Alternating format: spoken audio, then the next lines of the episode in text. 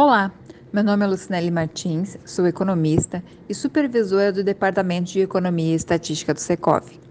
Hoje falaremos sobre o IPCA, Índice de Preços ao Consumidor Amplo, medido pelo IBGE e considerado como a inflação oficial do país.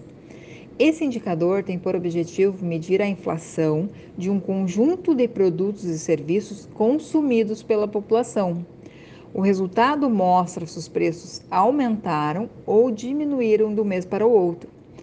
O alvo desse indicador abrange famílias de 1 a 40 salários mínimos, sendo essa faixa de renda criada para garantir uma cobertura de 90% da população brasileira. O IPCA de janeiro foi de 0,54%, desacelerando em relação a dezembro, quando havia apresentado variação de 0,73%.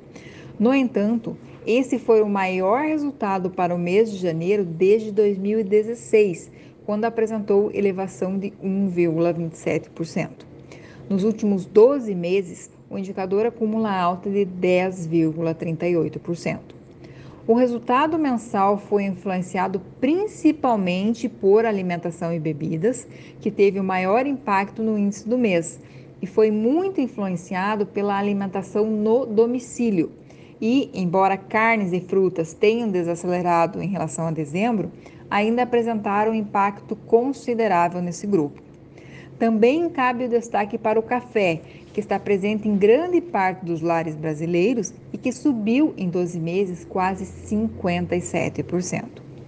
A desaceleração no índice do mês foi puxada pelos transportes, grupo com maior peso do IPCA, que recuou 0,11%, após subir 0,58% em dezembro. Esse foi o único dos nove grupos de produtos e serviços pesquisados a ter queda em janeiro.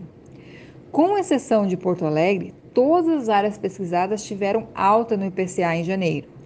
Na região metropolitana de Porto Alegre, que caiu 0,53%, houve queda, segundo o indicador, nos preços da energia elétrica e da gasolina. O IPCA serve de referência para a meta da inflação e para as alterações nas taxas de juros. O controle da inflação passa por medidas de aperto fiscal e monetário, ou seja, gastos públicos mais baixos, impostos mais elevados e juros mais altos. Essas decisões ajudam a conter a demanda por bens e serviços, e uma demanda mais baixa para uma dada oferta no curto prazo faz com que o ritmo de aumento dos preços seja menor. Isso quase sempre tem um impacto recessivo na economia. Mas e a relação com o mercado imobiliário?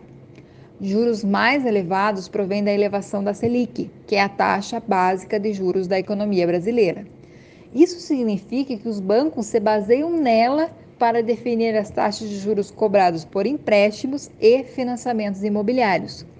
Logo, quando há uma elevação na Selic, a tendência é de que os bancos e instituições financeiras acompanhem e aumentem as taxas de juros, tornando o crédito mais caro para a população. Siga acompanhando os podcasts do Secov. Terá sempre conteúdos que podem ser do seu interesse, informativos ou ainda que possam auxiliar na dinâmica dos seus negócios diários. Obrigada.